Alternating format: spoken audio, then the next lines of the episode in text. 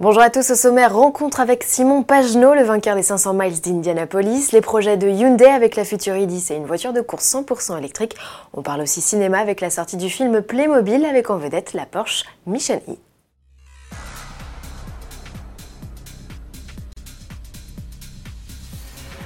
Simon Pagenaud était de passage à Paris. Le vainqueur des 500 miles d'Indianapolis n'a pas fait le déplacement seul. Il était accompagné du Borg Warner Trophy. Sur cette coupe spectaculaire d'un mètre 70 et 50 kilos sont représentés les visages des vainqueurs. C'était la première fois que le bas-relief à l'effigie d'un pilote était inauguré en dehors des États-Unis. Pour créer la sculpture en trois dimensions, la 106e a orné le trophée et la 103e d'un pilote, les organisateurs font appel au même sculpteur depuis 1990. Le travail commence dès le lendemain de la course avec une série de photos puis le modelage d'un visage grandeur nature en argile. C'est à partir de ce modèle que l'on décline un visage plus petit en plâtre, en cire, puis en argent. Si ce trophée reste domicilié au musée de l'Indianapolis Motor Speedway, chaque pilote reçoit en souvenir une coupe miniature et une bague. Et une ne suffit pas au Mont Morillonnais qui a confié à notre journaliste Agnès Lasbarère ses projets pour l'avenir. Écoutez.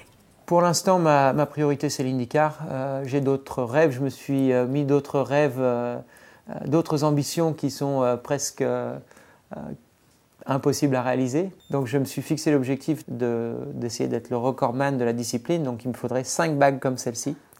Donc, 4 de plus. ce qui est très prétentieux, mais pourquoi pas, si on s'en donne les moyens, ça peut arriver. Mhm. Donc, je ne sais pas de quoi le futur est fait, mais je vais essayer. Donc, on va voir. Et puis ensuite, quand j'en aurai fini euh, avec l'IndyCar ou, quand le calendrier me le permettra, et surtout quand j'en aurai la bonne opportunité, euh, je, retenterai l'expérience au Mans.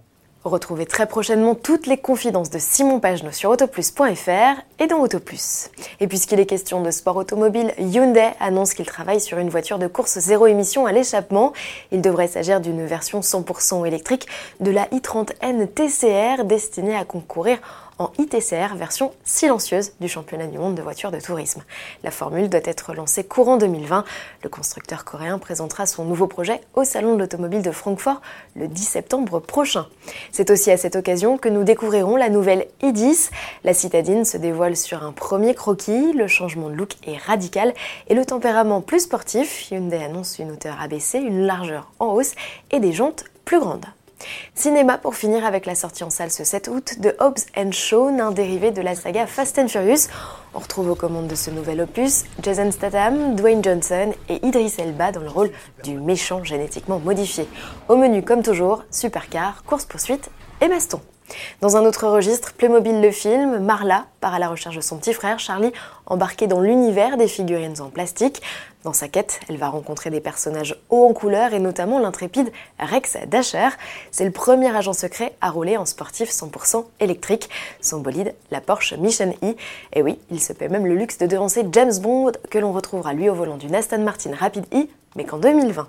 Comme 007, Rex Dasher profite d'une flopée de gadgets plus perfectionnés les uns que les autres pour mener à bien sa mission.